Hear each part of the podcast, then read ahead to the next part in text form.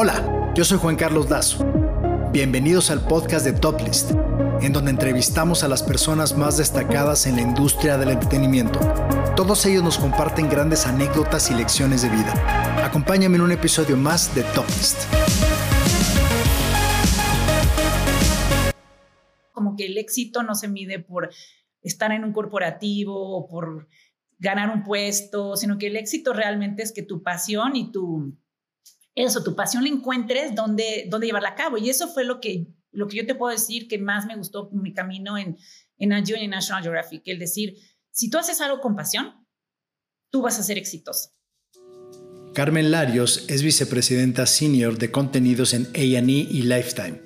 Ha estado nominada cinco veces al Emmy por programas como Temple de Acero, Odisea de los Niños Migrantes, Asombrosamente, Arrepentidos, el infierno de Montoya, con el cual gana un Emmy internacional. Carmen estuvo nominada por ser la mujer del año por la Worldwide Audiovisual Women's Association. En este episodio, Carmen y yo hablamos de su experiencia al haber trabajado en National Geographic, de cómo ha participado para disminuir la disparidad de género en la industria audiovisual y de por qué ser mexicano es lo máximo. Acompáñame en un episodio más de Top List. Pues listos, eh, pues nuevamente bienvenida Carmen Larios a un episodio más de Top List. Hace mucho que no nos vemos, pero me da un enorme gusto volvernos a encontrar en este espacio, Carmen. Igualmente, Juan Carlos, muchísimas gracias. El placer es mío, un gustazo verte. Oye, pues mira, vamos a empezar con una pregunta bastante sencilla, que es, en tu perfil de Twitter dice que eres una soccer mom. ¿A qué te refieres con esto? ¿Cómo es ser una soccer mom? Bueno, es que eh, mis hijos juegan soccer y bueno, ya este justo este verano dejó de serlo uno de mis hijos porque se va a la universidad, pero es una mamá que, que, va a todos los partidos, que todos los fines de semana cuando están en lo que se llama travel soccer, viajan todos los fines de semana. Entonces, todos los fines de semana los dedicamos a, a viajar, ya sea a una ciudad o la otra, pero es muchísimo tiempo y mucha dedicación y mucha pasión de la familia también, ¿no? Los dos hijos míos, tengo un hijo eh, que ya cumplió 19 y se va a la universidad y el otro está cumpliendo 17, tiene 16 y desde que será desde los 5 o 6 años jugaron fútbol, soccer, entonces esa ha sido su pasión y la de la familia, ¿no? Oye, muy bien, porque yo te entiendo perfectamente porque este, mis hijos juegan tenis y bueno, también se les inculca mucho este sentido de la competencia, trabajo en equipo, aunque me, me imagino que esta parte de, de, del soccer pues es una labor también de entre competencia y mucha labor de equipo que me imagino que tú le has inculcado muy bien a tus hijos. Pues sí, es una labor de equipo y también de paciencia, ¿no? Porque a veces se gana, a veces se pierde y a veces te encanta el equipo en el que estás y a veces no tanto, pero es compañerismo también que nos, nos encanta. Como familia ha sido un proyecto hermoso, pues te digo, desde los seis años que tenían hasta ahora que, está, que terminó y de hecho le hicieron un juego que de fin, de fin de, de, la, digamos, de carrera amateur de chicos y ya después si juega en la universidad, pues ya será otra historia, ¿no? Pero sí, ha sido muy, muy lindo el, familiar, y personalmente y para ellos también ha sido algo que, que nos ha gustado muchísimo. Oye, otro también, otro de tus hobbies es que te apasiona leer y me parece que incluso tienes un grupo, un grupo de lectura y te quería preguntar qué tipo de lecturas se eligen, que tú eres la que sugiere los, las, las lecturas o cada quien eh, eh, sugiere un libro. ¿Cómo funciona ¿De dónde este? sacaste eso, Juan Carlos? ¿De dónde lo sacaste? Bueno, sí, es, eh, es, una de mis pasiones y te voy a contar. Cuando yo me mudé a Miami, ya en, en, varias ocasiones nos hemos ido a Miami y regresado a México, pero hace como 10 años que, que llegamos y fue una manera de hacer amigas. Me invitaron a un book club. Yo nunca había pertenecido a un book club. Y me encantó. Somos grandes amigas y, ha sido una manera de unirnos, ¿no? En la manera en que en este book club en particular somos puras mujeres que pertenecemos a distintos países de América Latina. Entonces la regla era buscar libros en español para seguir leyendo. Y no era fácil porque en Estados Unidos, pues las editoriales publican ciertos bestsellers, pero no todos, ¿no? Entonces quien viajaba traía o a veces compartíamos ya el link, lo compramos digitalmente. Entonces ¿Cómo lo elegíamos en ese book club en particular? Eh, esa fue como eh, la, regla, por así decirlo, ¿no? Era escoger un libro en español y buscábamos reseñas y buscábamos autoras, ¿no? Luego, em, cuando me regresé a México antes de la, de la pandemia, que en el colegio de mis hijos tenían un book club muy bueno. La verdad es que excelente, unas mamás súper comprometidas que investigaban, me metí a dos, al de inglés y al de español. Y ahí era diferente, porque ahí es como si fuera una recomendación de libros. Entonces no le estás leyendo a todo el mundo el mismo libro al mes. En el otro sí, es una forma más tradicional que todos leen el, el libro al mes y se comparte las opiniones. Aquí no, aquí se hace como una selección al mes de tres libros que entran en una como biblioteca y entonces tú vas compartiendo y cada mes una persona va contando su, como si fuera una reseña de libros. Yo leí este libro y lo recomiendo o no, y los autores y por qué. Entonces, eh, tenemos que leer cada mes las reseñas que salieron, las publicaciones o como book reads, que es una fuente para recomendar, New York Times, Washington Post. así vas leyendo y vas buscando una reseña y entonces son distintas maneras de leer y acabas leyendo tres libros al mes porque estaban tres book clubs diferentes y creo que eso me salvó durante la pandemia porque yo estaba acostumbrada a viajar muchísimo por trabajo y el soccer, como te contaba, y se acabó todo. Y yo decía, ¿y qué voy a hacer con todo este tiempo, además de trabajar? ¿Qué, qué se hace, no? Entonces, durante la pandemia, esos buclos fueron mi salvación porque tenía hasta tres, tres al mes. Oye, ¿recuerdas alguno en particular que hayas tú recomendado, que dijeras, oye, pues esto fue realmente un libro muy interesante que tú recomendaste? Mira, a mí el libro de Patria me encantó, que hablaba de, estos movimientos que hay como de fanatismo, que fue eh, en el País Vasco. Es un libro que ahora lo están ah, haciendo, que lo hicieron serie, HBO lo hizo serie y me encantó. Patria, Excelente serie. Sí, también eh, Big Fires Everywhere, que también se hizo serie en HBO, también me encantó. Eh, bueno, no sé, muchos de los libros acabaron siendo series y me encantan. Con Reese Witherspoon, ¿no? Me parece que es la Exactamente, sí. Eh, Lisa Tadeo, que le estuve leyendo hace poco, también ahora van a hacer la serie eh, de Three Women, de tres mujeres, y Animal escribió ella, me encantó, Mujeres muy fuertes también, me encantó sus libros. libros. Y bueno, la clásica, por ejemplo, Isabel Allende, que, que sus libros, eh, hay unos que son mucho más fuertes que otros, pero me encanta también, maravillosa escritora. y bueno, tendría que pensarlos, pero sí, definitivamente siempre hay unos que te quedan como los personajes que, que los sigues viviendo, ¿no? Oye, bueno, yo creo que toda esta actividad que tú, tú tienes, bueno, que tuviste de leer, eh, también creo que tiene mucho que ver con lo que tú has hecho durante toda tu carrera, que es el desarrollo de contenidos. Pero mi pregunta específica es, ¿cómo se desarrolla un contenido? Porque obviamente para ti eh, tú desayunas, comes, cenas, contenidos todo, todo el día, pero ¿cómo se desarrolla? ¿Cómo llega una idea y de repente dices, oye, esta es una excelente idea, vamos a desarrollarla. O sea, se hace una investigación de mercado o de repente confías tú en tu intuición y dices, me gusta esta idea, vamos a desarrollarla. O alguien llega y te dice, oye, ayer soñé con esta gran idea y te la propongo. ¿Cómo se hace este temas, temas de contenidos? Pues es una pregunta buenísima, creo, porque no hay una fórmula, pero bueno, en mi experiencia yo trabajé en distintos, lo que hoy son plataformas, pero que antes eran canales, ¿no? Distintos por muchos años. En Discovery estuve eh, casi nueve años, en National Geographic con Nat el canal diez años y ahora en A&E Lifetime cuatro, ¿no? Entonces, tiene mucho que ver con la marca en la cual estás trabajando o en el eh, sí, en el ADN de esa marca en la que trabajas y el contenido que, se desarrolla, ¿no? Y si yo fuese a hacer algo independiente, sería otro proceso, ¿no? Porque depende de, a dónde se va a exhibir o cuál es tu objetivo. Eso creo que es lo primero. ¿En dónde va a salir ese contenido? Si va a salir en Nagio, pues es muy distinto a lo que hacemos en Lifetime, ¿no? Entonces, lo primero es pensar en, ese, en, ese, en esa plataforma, en ese lugar y lo que representa la marca. Si tú estás...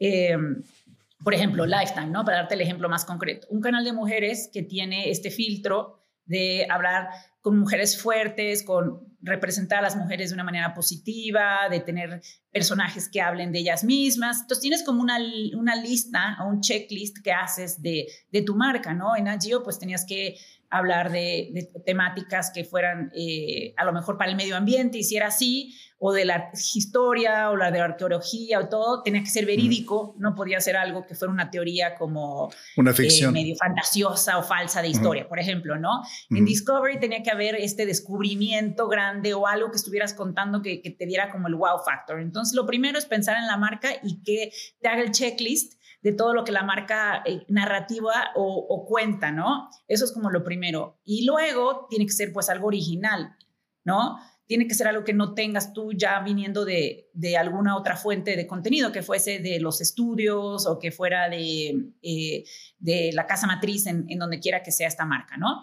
Y luego lo siguiente es que tienes investigación de mercado y tienes tendencias, pero ahí hay un truco, porque si tú solamente haces lo que está funcionando hoy, nunca vas a hacer una tendencia a lo que va a funcionar mañana, ¿no? Y, tienes también que tener un poco de intuición de decir, están funcionando shows de aeropuerto, por ejemplo, ¿no? Pero ¿qué voy a hacer yo diferente? O este proyecto a lo mejor es algo que pues no se está haciendo, pero tiene que ver con el ADN de la marca y me arriesgo y trabajo con el mejor equipo para, para lograrlo, ¿no? Y siempre digo que, que pues la tele y los contenidos a veces es como las modas, ¿no? Que si tú sales con un pantalón acampanado cuando no es la moda, te vas a ver como medio raro. Y, y, a lo mejor si sales con ese pantalón cuando todo el mundo está de moda y como que pasas desapercibido y no destacas. Entonces, también tiene mucho que ver eso cuando yo trabajé al principio, al principio en TV Azteca en mi carrera, y me acuerdo que un chavo, yo lo primero que hice fue eso, contenido y nuevos proyectos, desde TV Azteca hasta, hasta ahora, ¿no? Y me acuerdo que un chavo venía llegando de Holanda y, y, nos pichaba proyectos, que esa era parte de mi trabajo, recibir a todo el mundo para ver los nuevos proyectos, ¿no? En televisión abierta. Nos dijo, no, es que este proyecto en donde tú ves a la gente de fuera y era una cosa que, ¿quién quiere ver a alguien en una casa viendo una ventana a alguien? Y era Big Brother, que Big Brother empezó en Demol en Holanda. Pero claro que era demasiado pronto porque no, se, no existían esos realities, estábamos montados en la novela, nadie entendía ese concepto de boyerismo y nadie le hizo caso al chavo, ¿no? Y hoy que lo pienso, digo, ¿cómo no? Era Big Brother lo que él había visto en Holanda eh, con Endemol y era un gran proyecto. Y entonces a veces pasa eso, que que a veces es muy pronto para una idea o a veces ya está demasiado quemado y dices, sí, me subo a la ola, pero ya todo el mundo lo vio, ¿no? Entonces, más o menos es un proceso de intuición, de creatividad y de pasión, porque también creo que hay temas que uno le apasionan y que uno busca a veces verlos reflejados en, en la pantalla, ¿no? Y también creo que hay un poquito, eh, Juan Carlos, de hacerte un poquito para atrás cuando trabajas en una marca y en un corporativo, o sea, cuando no es tu proyecto que vas a hacer indie y decir, me encanta este proyecto, pero no tendría audiencia o acogida en mi plataforma, ¿no? Porque no macha con lo que es. Entonces también a veces tienes que dejar pasar proyectos que aunque te apasionen, digas, pues no son lo que necesitamos en este momento, ¿no? Sí, finalmente también hay, tiene que haber un interés comercial, o sea, no, no es nada más lo que a ti te guste, te apasione, sino que realmente le veas un potencial de audiencia, ¿no? Exacto, y, y, lo comercial no siempre es que se venda y que tenga un sponsorship atado, porque depende del, de la plataforma o el modelo de negocios, pero sí que hay audiencia, definitivamente. Si lo van a ver dos personas, pues no, no sería eh, exitoso y no desarrollarías eso, ¿no? Justamente hoy te estabas tú mencionando tu paso, bueno, obviamente tuviste una, una parte muy importante que fue Discovery, pero yo creo que una parte así como, se me hace como una, una, eh, pues una parte muy, muy, muy importante dentro de tu carrera fue el paso por National Geographic, que específicamente cómo fue esa experiencia de trabajar en Nat.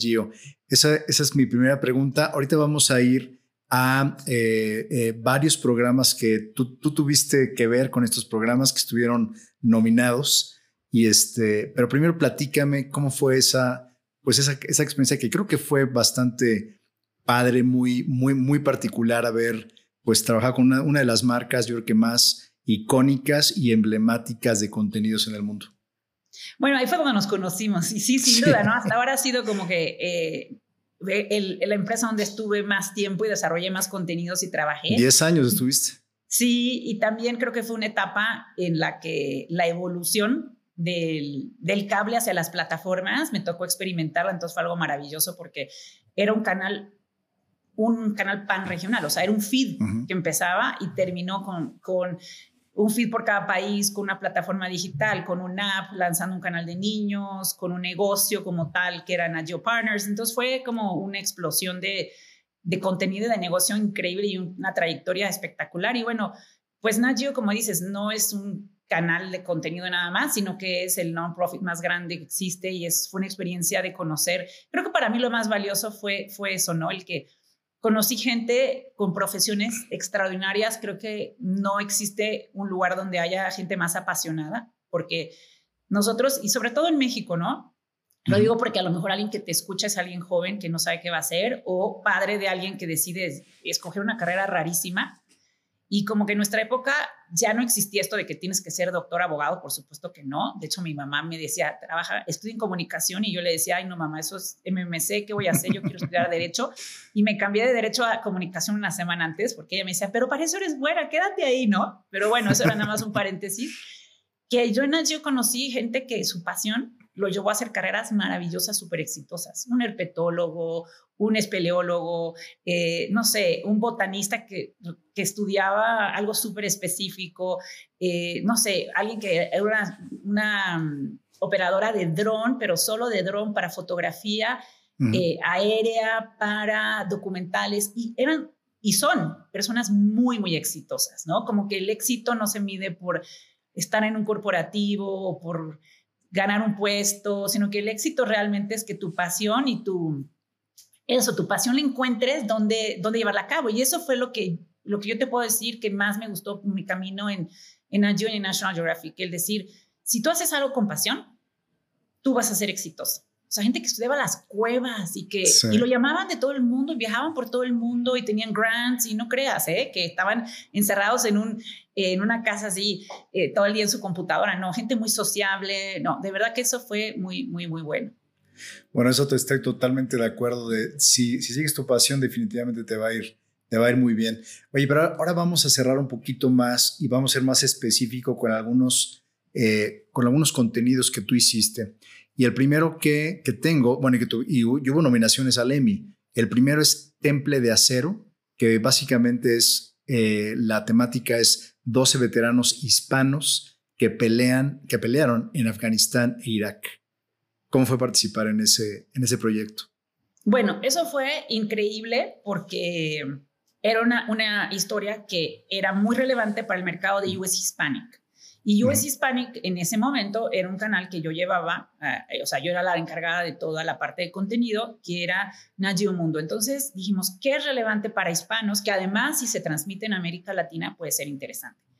dijimos, bueno, los latinos que se van a los conflictos y que tienen que tener un temple de acero para estar en el ejército. Y así fue como hicimos esta historia y logramos, que era súper difícil, enviar a, a un crew a Afganistán porque no había hoteles, me acuerdo que había mucha resistencia para dejarnos entrar, tuvimos que coordinar con el ejército americano el avión para que llegara el crew, pudimos grabar en una de las bases, pero lo que fue más fuerte, y te cuento ya pasado el tema, que cuando entrevistamos a muchos de los soldados tenían el trauma postguerra, el post-traumatic syndrome que le llaman, Sí, sí. Y, tuvo toda una controversia que la cabeza en aquel momento editorial de que en paz descanse de National Geographic nos mandó llamar diciendo, oigan, aquí todo el mundo está como, es un, un tema como sensible que poner a, los soldados hablando y que, y que estés exponiendo que están todos con este trauma posguerra. Dijimos, nosotros no teníamos eso en el guion, no era que íbamos a, a buscar esas historias, es lo que resultó de entrevistar a estos veteranos que volvían a los Estados Unidos después de su, de su permanencia, ¿no? Algunos con un tema físico que se había quedado sin, sin la pierna, otros no. Y, y nada, logramos negociar que pudiéramos contar la historia como era, que, que, lo hiciéramos con mucho respeto y todo. Y después de eso fue un tema súper sonado en el ejército. Hay, ahora hay campañas enormes y temas para para trabajar con los veteranos, que en aquel momento era como mucho más tabú el hablar de eso, ¿no? Entonces, ese documental fue, en ese sentido, fue algo eh, único, porque además de los hispanos, nadie estaba hablando de eso sobre, sobre los hispanos, ¿no? Y historias de vida maravillosa de estos veteranos que amablemente nos, nos dejaron contar la historia y fuimos nominados al Emmy, así que con mucho orgullo, un gran equipo, y fue una experiencia muy, muy buena. Oye, pues es que digo, y ellos fueron a la guerra, ¿no? No fueron a un joyride, o sea, Realmente lo que vivieron ahí, pues me imagino que fue totalmente traumático y qué bueno que, que ustedes pudieron abrir la puerta, pues para que se hablen de, estos temas de estrés post, eh, posguerra, postraumático, para que la gente lo pueda pues hablar abiertamente en, en, el ejército.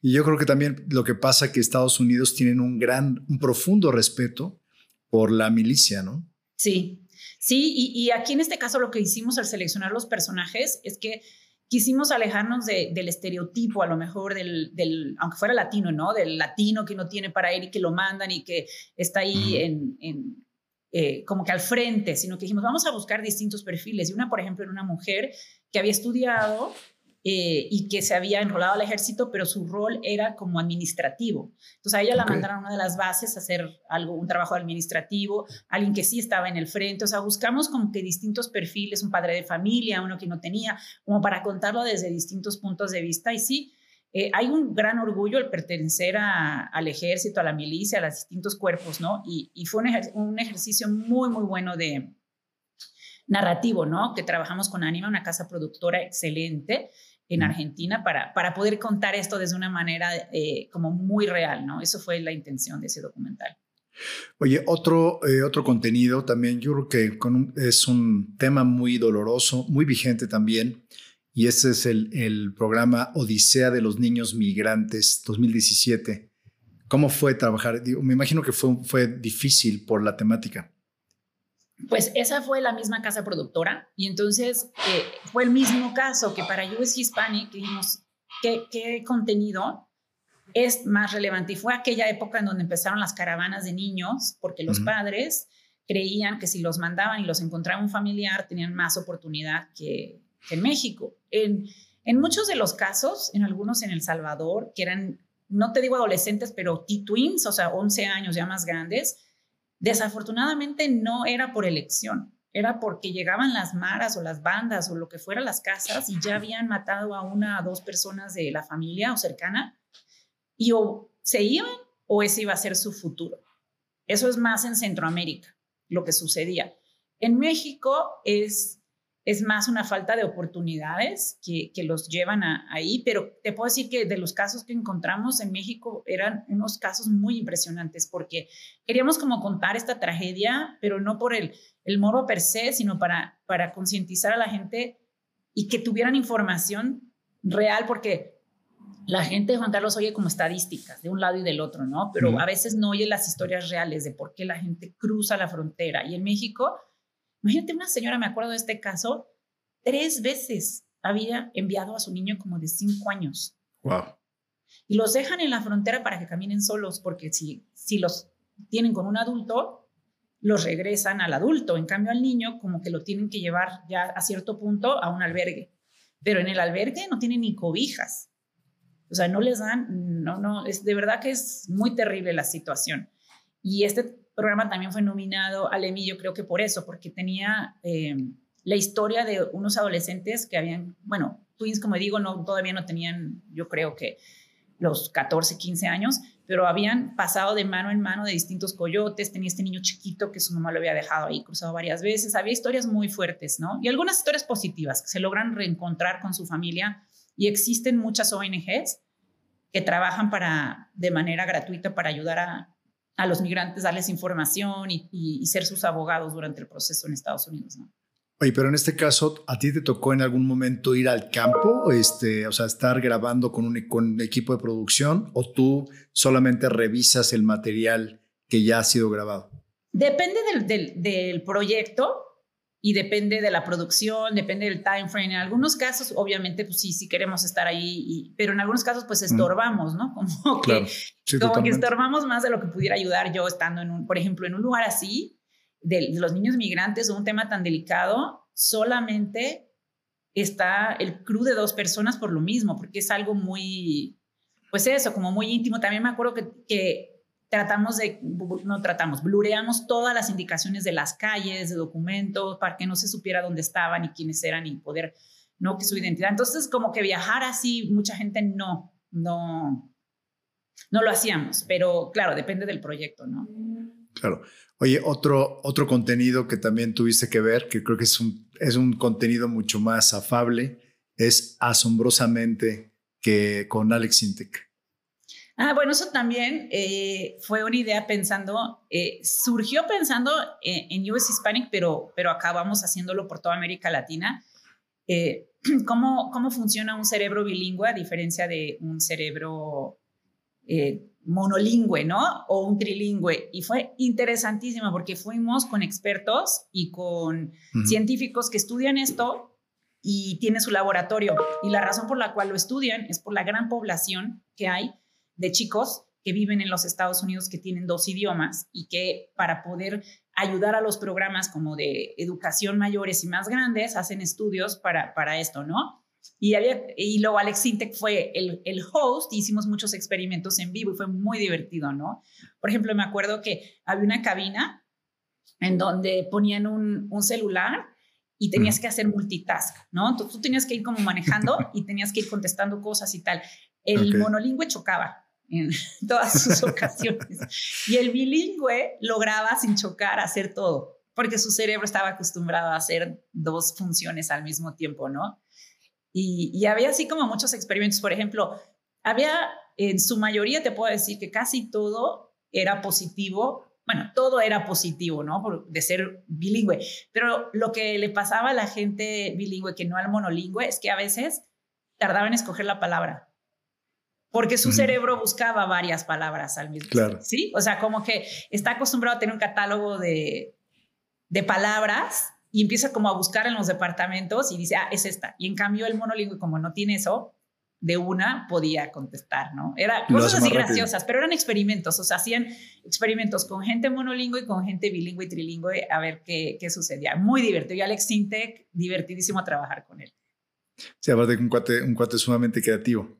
Oye, otro, otro contenido que ahí fue donde se ganó el Emmy Internacional fue Arrepentidos, el infierno de Montoya, que son, bueno, son como una serie de relatos de varias personas que en algún momento de su vida pues cometen un error, una, una, una mala decisión que esto afecta negativamente en su vida. Sí, esta fue una serie que, que hicimos con Fox Tele Colombia exactamente, que te arrepentías de algo, ¿no? O, pensabas en que esa, esa situación en particular te había definido tu vida de una manera, ¿no? Y había desde, pues, una chica que había aceptado salir con un chico online y una trata de, de personas y se había ido, que es terrible, hasta cosas mucho más light y mucho más eh, pues sí, marcando la vida. Y el episodio que ganó, eh, creo que lo que tuvo la fuerza fue la narrativa y la producción per se. Eh, un productor, perdón, un, actor muy famoso, colombiano. Fernando Montoya, que en paz descanse, colombiano, era traficante, era mula, pero pues como era famoso nadie se lo iba a imaginar. Entonces empezó con poquito, luego empezó con más, luego se tragó la, se tragaba, ¿no? la droga hasta que lo cachan. Y, es todo el proceso de, cómo nadie, al final de cuentas, vale la pena que haga eso. También había como una, un mensaje de decir, no vale la pena porque acabas, aunque seas famoso y aunque seas quien sea, acabas las rejas por haber hecho eso, ¿no? Entonces fue, fue una producción muy grande, muy buena y, y, también fue pues muy enriquecedor todo el proceso, ¿no? De, investigar sobre ese tema de, de, las mulas y de procesos de, drogas. Oye, y bueno, ya después, eh, después de haber estado 10 años en, en Nat Geo, pues saltas a otra, otra compañía también sumamente importante, A&E. Y A&E tiene, eh, tiene, como, tiene como varias, tiene, tiene, me parece son tres, tres partes importantes. Es A&E, es eh, History y es el otro, me parece que es este, exactamente, Lifetime. Y este, ¿cómo, o sea, ¿qué característica tiene cada uno de estos canales? Bueno, History Channel creo que es el más conocido y es la historia a través de distintas narrativas, ¿no? Que puede ser desde algo muy tradicional a lo mejor o lo que conocen todos de eh, los eh, shows transaccionales, pero es la historia a través de distintas maneras de contarlo, todo lo de la historia. También existe H2, que es un canal meramente de documental, que es eh, el que todos quizá han escuchado hablar de documentales muy, muy eh, Egipto, de Roma, todo eso vive en H2. A&E es un canal que fue el primero del grupo en lanzarse, es un canal que está distribuido en toda América Latina y que eh, se, hace, se ha eh, hecho notar por todo lo que tiene que ver con historias muy fuertes de reality, de ir detrás de la cámara, de ir a ciudades, de mm. buscar, a, por ejemplo, los primeros 48 horas de un crimen, cómo se resuelven, o una gran ciudad, cómo, cómo vive ir detrás de la gran ciudad. Tiene eh, programas que, que, son de investigación, sobre todo en este momento, y, y también de, por ejemplo, biografías como la de Janet Jackson que acabamos de sacar nosotros, de Tupac que acabamos de sacar. Entonces, siempre en ella hay un lente de voy a donde nadie se atreve a ir y cuento la historia, pero realmente como, como es, ¿no? Y Lifetime es un canal dedicado a las mujeres, en donde tenemos en su mayoría películas producidas y dirigidas por mujeres. Y tenemos también lo que llamamos temples o especiales del año, que tienen que ver con películas y series y contenido, ya sea documental, sobre una temática.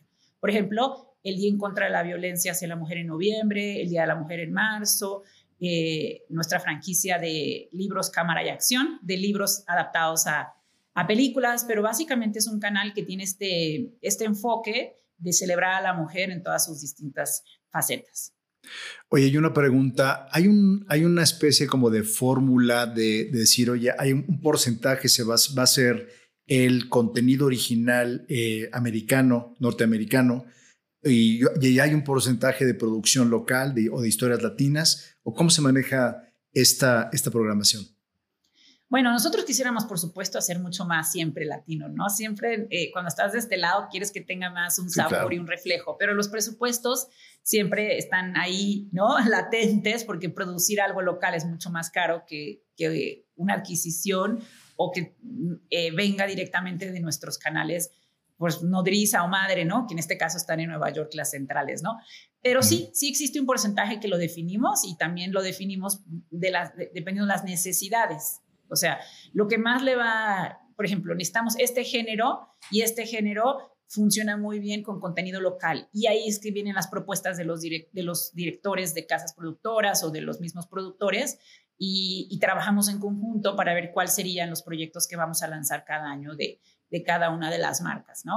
Entonces sí, sí tenemos como un, porcentaje que definimos cada año y sobre todo para qué nos alcanza, ¿no? Eso es algo muy importante, porque nosotros, te digo, llegan tantas ideas tan buenas y en toda eh, la experiencia de, de, todas estas distintas plataformas, hay mucho más que quisiéramos hacer de lo que podemos producir siempre, ¿no? Oye, por ejemplo, ¿cómo se desarrolla un contenido como el de Metrópoli, Ciudad de México? Pues que siguen directamente a, las, a la policía, que digo, que lamentablemente a veces son muy, eh, muchas personas tienen muy mala imagen de ellos, pero de alguna forma creo que con este programa se, pues se les vuelve, se les regresa, digamos, la dignidad y el, y por supuesto me imagino que debe haber varios policías que hacen perfectamente bien su trabajo, ¿no? Con ética. Pues ese día surgió porque eh, ella ni, ahora no lo tiene a, cuadro, pero tuvo durante muchos años un programa que se llamaba Live PD, que era los policías en vivo y seguían la cámara de ellos en todo Estados Unidos, ¿no? Y era el programa más exitoso de todo el cable. Y dijimos, bueno, vamos a hacer algo en América Latina que tenga ese, ese ADN, no idéntico, pero ese ADN. ¿Qué podemos hacer? Entonces, primero fuimos a México, que es el mercado más grande, junto con Brasil, dentro de eh, nuestro grupo, ¿no? Entonces dijimos, tanto de audiencia como de negocio, dijimos, México y Brasil son los más grandes, vamos con Ciudad de México. Y trabajamos con esta casa productora, Omava, que tiene esa expertise de ir detrás de las cámaras, los aeropuertos, las, como los lugares donde está la acción, ¿no? Y así fue como surgió la idea, nos entrevistamos con los distintos grupos de policías y de, y de porque no solo son policías, también está el ERUM, que tiene todos estos casos de ayuda. En el RUM eh, ayudan a, la población, tienen ambulancias, tienen ayuda eh, de, ante situaciones de riesgo. También está el alcoholímetro, que es muy divertido. Bueno, no es divertido, quiero decir, divertido verlo, pero muy serio. me, imagino los casos que debes de ver. Bueno. Exacto. Y luego la policía. Y la verdad es que nosotros nunca tuvimos en mente, vamos a hacer que queden bien o vamos a hacer que ellos eh, nos digan lo que quieren, sino que simplemente seguimos a este grupo de policías haciendo su trabajo y de verdad que sí, hay un grupo, sabemos que es una problemática porque pasa de todo y sabemos que no todos hacen un trabajo adecuado, pero sí muchísimos lo hacen. Y, y creo que fue algo bueno que le dimos voz también a un grupo de gente que pues sale todos los días a la calle, se arriesga, porque hay mucho criminal también en la ciudad y mucho, ¿no? Y, y, que a lo mejor no se le reconoce. Nosotros te digo, nuestra intención nunca fue que ellos quedaran bien o no quedaran bien, era retratar lo que sucedía con este grupo. Presentarlos como son. Exacto, pero creo que fue algo muy positivo, a la gente le encantaba. Sí hubo algunas personas que decían, oigan, ¿y qué? Les dieron algo, vean el show y ustedes deciden. Y después, pues, eh, agarró muchísimo eh, pues en redes también, ¿no? Muchísimo auge y, nos fue muy, muy bien con la serie. La verdad que nos ha ido estupendo. Y, en YouTube también, en, nuestro canal de YouTube de Yani, se consumió muchísimo, tanto en nuestras distintas plataformas. Así que ese es un show muy bueno, yo creo. Y se ve también el trabajo de Lerum, que es sensacional. Ellos bueno, desde rescatar niños, sacar gente de la calle atropellada, desde que tienes una llamada y van a tu casa y tratan de, abrir la puerta si hay alguien ahí en peligro, hacen un gran, gran trabajo, de verdad. Oye, hace poco también eh, vi también una, otro contenido que se me hizo muy, muy padre, muy interesante, de, fue la presentación de la serie Isabel, pues basada en la vida de, la escritora Isabel Allende, chilena, famosísima autora de muchos libros, quizás el más icónico es La Casa de los Espíritus.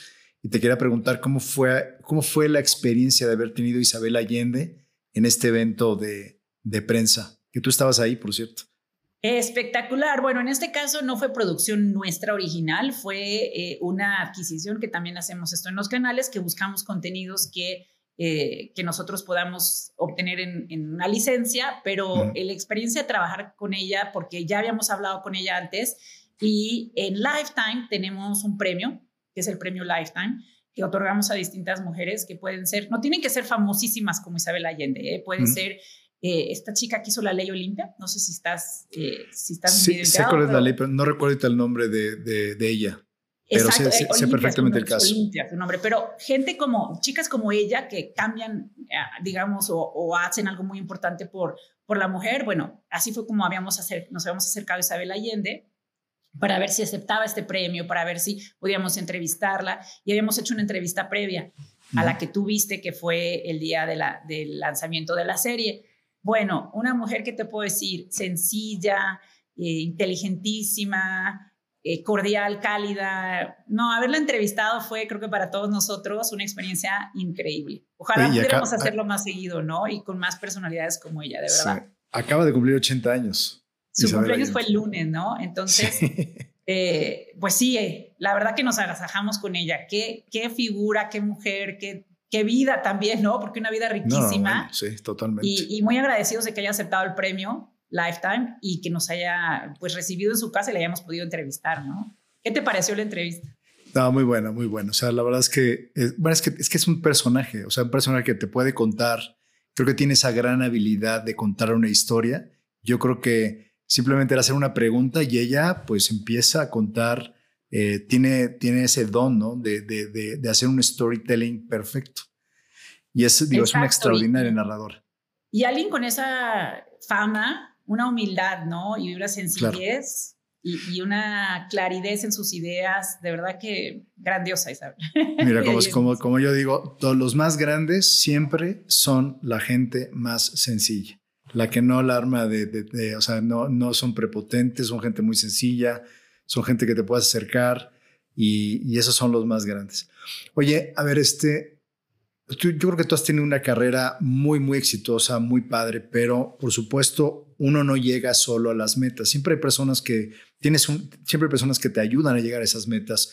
Y tú tienes, eh, pues creo que tú has, estado siempre con varios equipos Tú estás ahorita liderando equipos en México, Brasil, Argentina, Colombia, Miami también. ¿Y cuál es la forma que tienes de trabajar con esos, pues con esos equipos que son, pues son tan diversos? ¿Cuál es tu estilo de liderazgo con ellos? Bueno, habrá que preguntarle a ellos. pues yo creo que en equipo, porque si uno no trabaja en equipo no llega a, ejecutar ni a sacar lo mejor, ¿no? A mí me gusta eso, trabajar en equipo y escuchar y tratar de, de, trabajar siempre juntos con ideas, de, que escucharlos, de que seamos eso, un equipo que va para adelante, ¿no? Pero eres como muy, eh, o sea, muy minuciosa, este, eres así de que revisas cada uno de los detalles, dejas, los dejas trabajar, nos vemos, tienes una reunión una vez al mes. ¿Cuál es esa forma? Y por cierto, alguien me dijo que una de las cosas que haces tú, o, bueno, uno de, de tus estilos es que tienes muy buen sentido del humor. Será, bueno,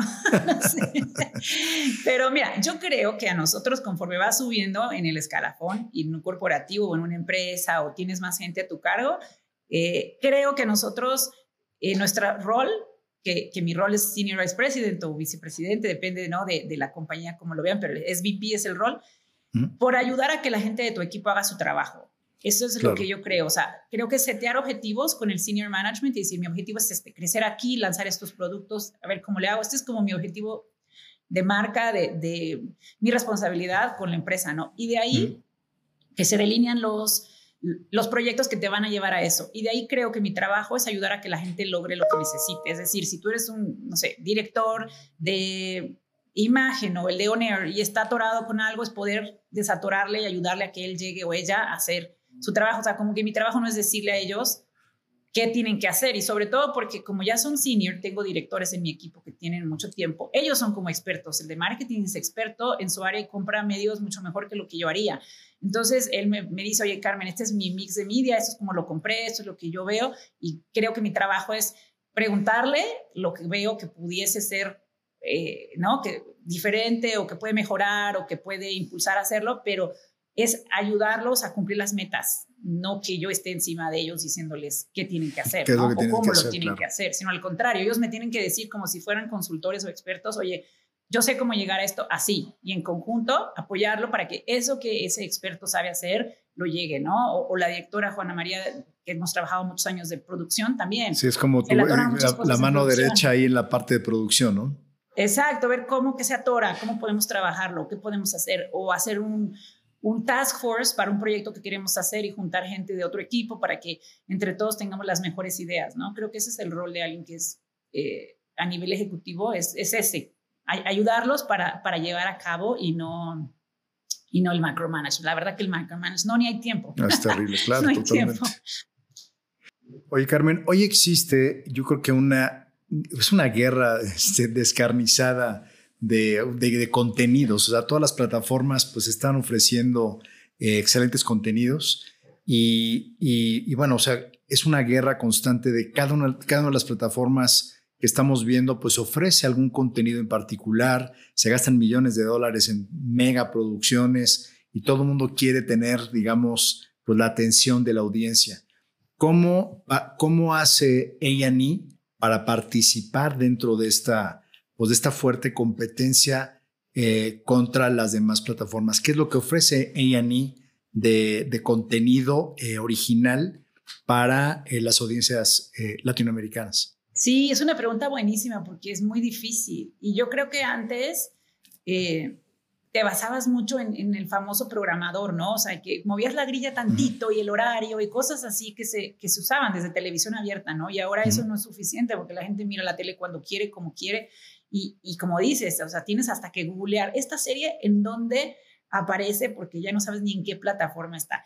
Nosotros lo que tratamos es a través de eh, estudios y análisis y acercarnos a la audiencia y saber qué quieren nuestras marcas. No podemos hacer todo porque no podríamos hacer las más grandes y icónicas producciones quizá por los presupuestos de, de las marcas, pero sí podemos hacer el contenido que nuestros fans y los fans vemos que quieren y que les gusta, ¿no? Podemos hacer ahora, por ejemplo, en Lifetime hicimos una serie, Amores que Engañan, con talento latinoamericano de primera, que trataba temáticas relevantes para la mujer, que iba desde el embarazo subrogado hasta el maltrato de mujer, cosas que queremos como resaltar a través de una serie ficcionada que trabajamos con VIP 2000 excelentes, eh, eh, la verdad que en producción y como socias que trabajamos en una coproducción. Entonces, eso es lo que hacemos. Buscamos qué quieren los superfans de la marca, los fans de la marca, qué es lo que podemos, sí podemos nosotros entregar como historias que queden al 100% en calidad. Como te decía, si lo que le va bien y le gusta a la gente en ella ni es este show de reality, bueno, pues,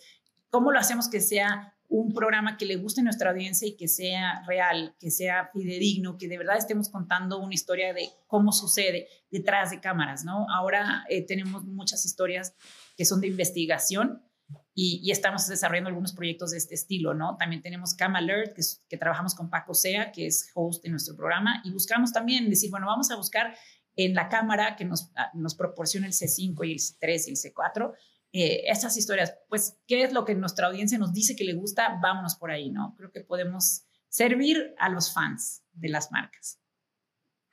Ok, oye, en, eh, saltando otro, otro tema, tú en 2021 publicaste un, un, eh, un tweet que dice, ser mexicano es lo máximo. ¿Por qué ser mexicano es lo máximo? Bueno, eh, en ese caso era porque estábamos sumándonos a una campaña que, estaba, que se estaba haciendo, ¿no? Pero sí, creo que es, que es algo súper positivo. Creo que yo soy americana, mexicana, obviamente mexicana, americana, o sea, tengo las dos nacionalidades y, me siento súper orgullosa de, de México, de, de... Algo que me encanta cuando regreso a México es que eh, cómo la gente te, trata, ¿no? Desde el taxista o desde la señora en el restaurante. En muy pocos lugares del mundo la gente es genuinamente amable. Y no es porque vaya a ganar una mejor propina, ni porque vaya a recibir más dinero. Ayer fui al SAT, tenía que hacer un trámite que ya todo el mundo yo creo que hizo, pero con la pandemia y tal yo no lo había hecho, ¿no? Y no había citas. Y me, sin querer me estacioné del otro lado del SAT, los que ubiquen al, al caballito que yo sí en reforma, estaba del otro lado, entonces tenía que cruzar y llevaba mi folder, que era pues así, un folder de estos de plástico, y llego corriendo porque llevo tarde a la cita, llegando apenas a la cita y se me cayeron los papeles. No me di cuenta en el semáforo corriendo. Eh, eh, el comprobante de domicilio, no sé qué, lo que estaba doblado. Y un chico se acercó y vio que se me cayó y corrió todo el semáforo y me dice, señora, se le cayeron estos papeles. Y pensé, dije, eso solo en México. en otro lado. O sea, el chico no iba a ganar nada en hacer eso, ¿no? Era solamente amabilidad. Y es un ejemplo bien puntual de cómo el mexicano es muy amable, es muy servicial, tenemos como mucho... E, eso me encanta, la verdad.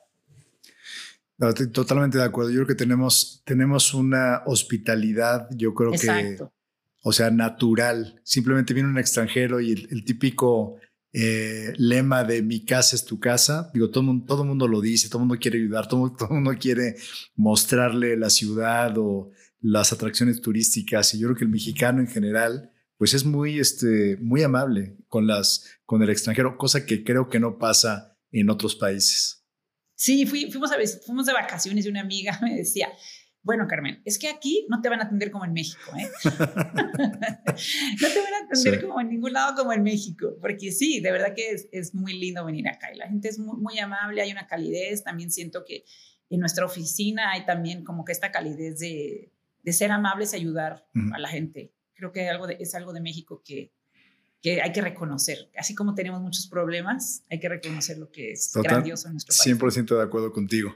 Oye, a ver, Iba, ahorita quiero preguntarte sobre este tema súper importante, que es, eh, tú siempre has sido promotora de, que la disparidad de género en temas de oportunidades cambie, en la industria. Eh, dices que hay que cambiar las estadísticas eh, en el cine, la televisión.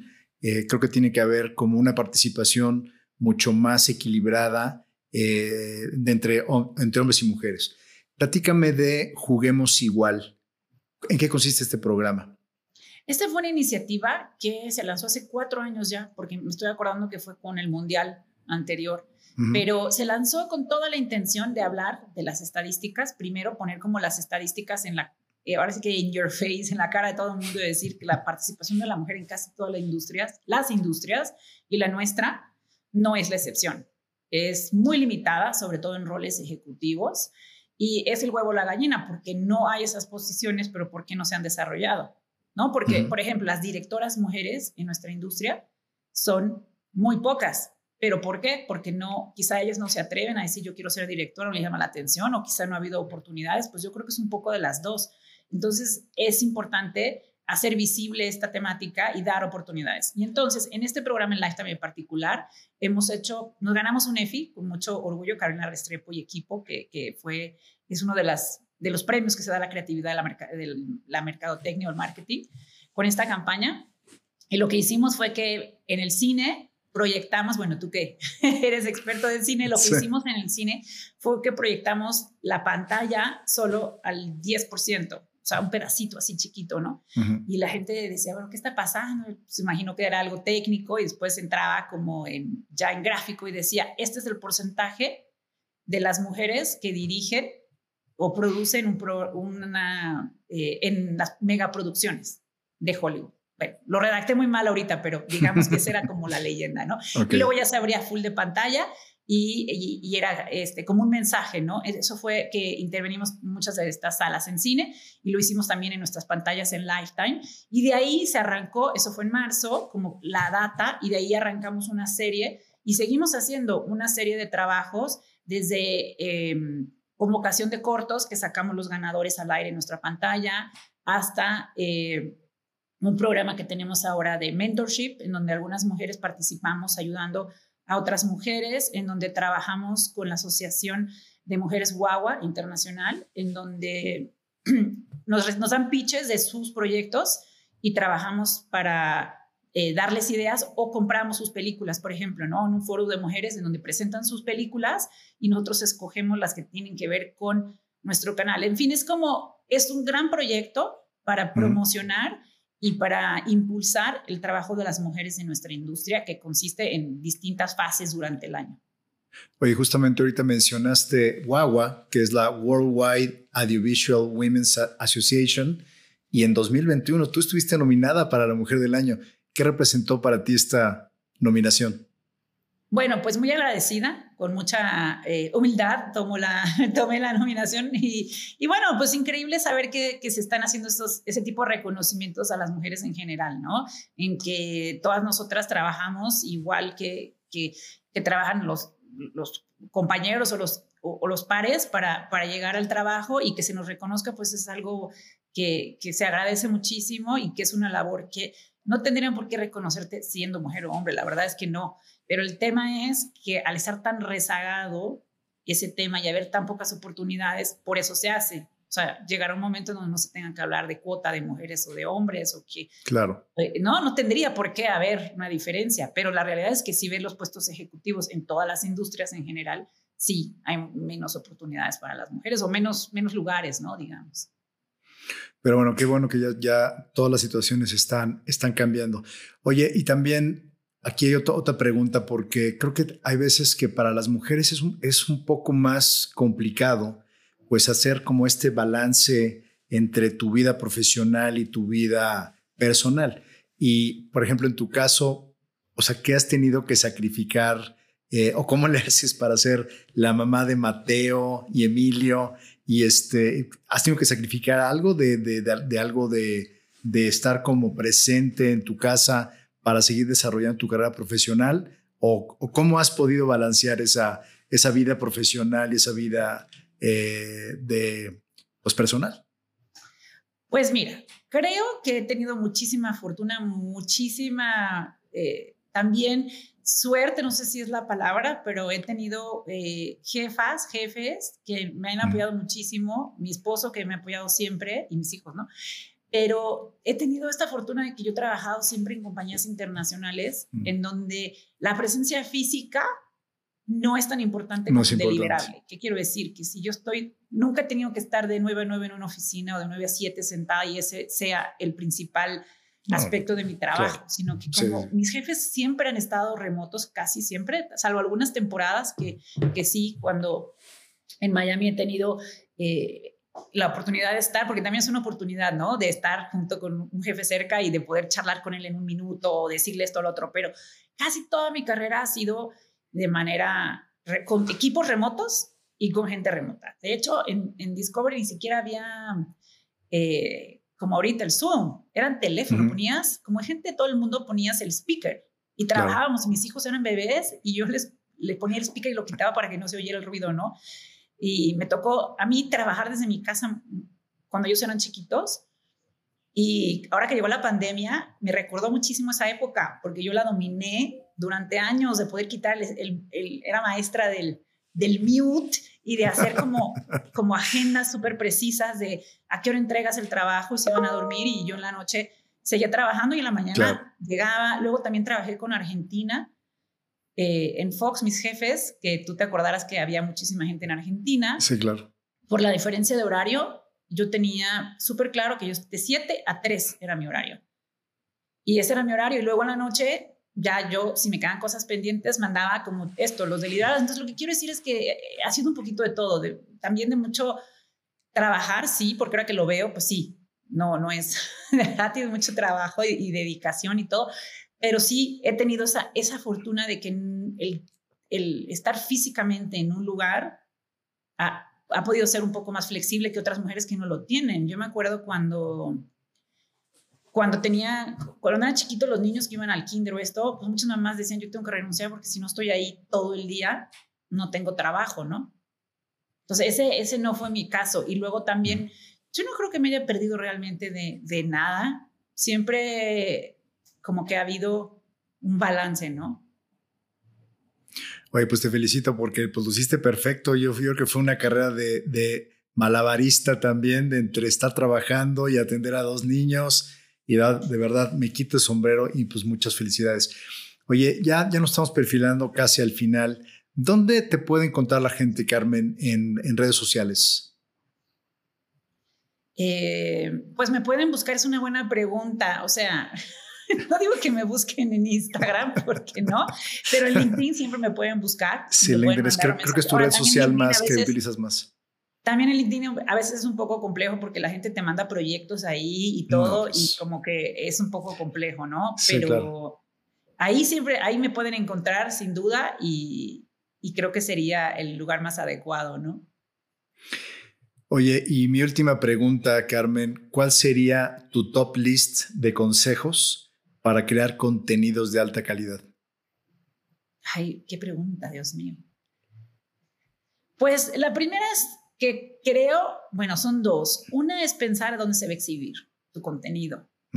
Y dos, pensar en el, financiamiento siempre. Quiero decir, si tu proyecto es un proyecto personal, entonces tú puedes ir a los festivales de documental que hay muy buenos, de cine que hay muy buenos, becas que hay muy buenas, coproducciones que hay buenísimas, y está todo ese circuito, ¿no? Y no tienes que sacrificar el editorial, quiero decir, a lo mejor tu punto de vista o lo que tú quieres contar, si ese es un proyecto súper personal. Y hay, y hay fondos, y hay becas, y hay lugares, y hay cantidad de eventos que se dedican a, apoyar esa producción.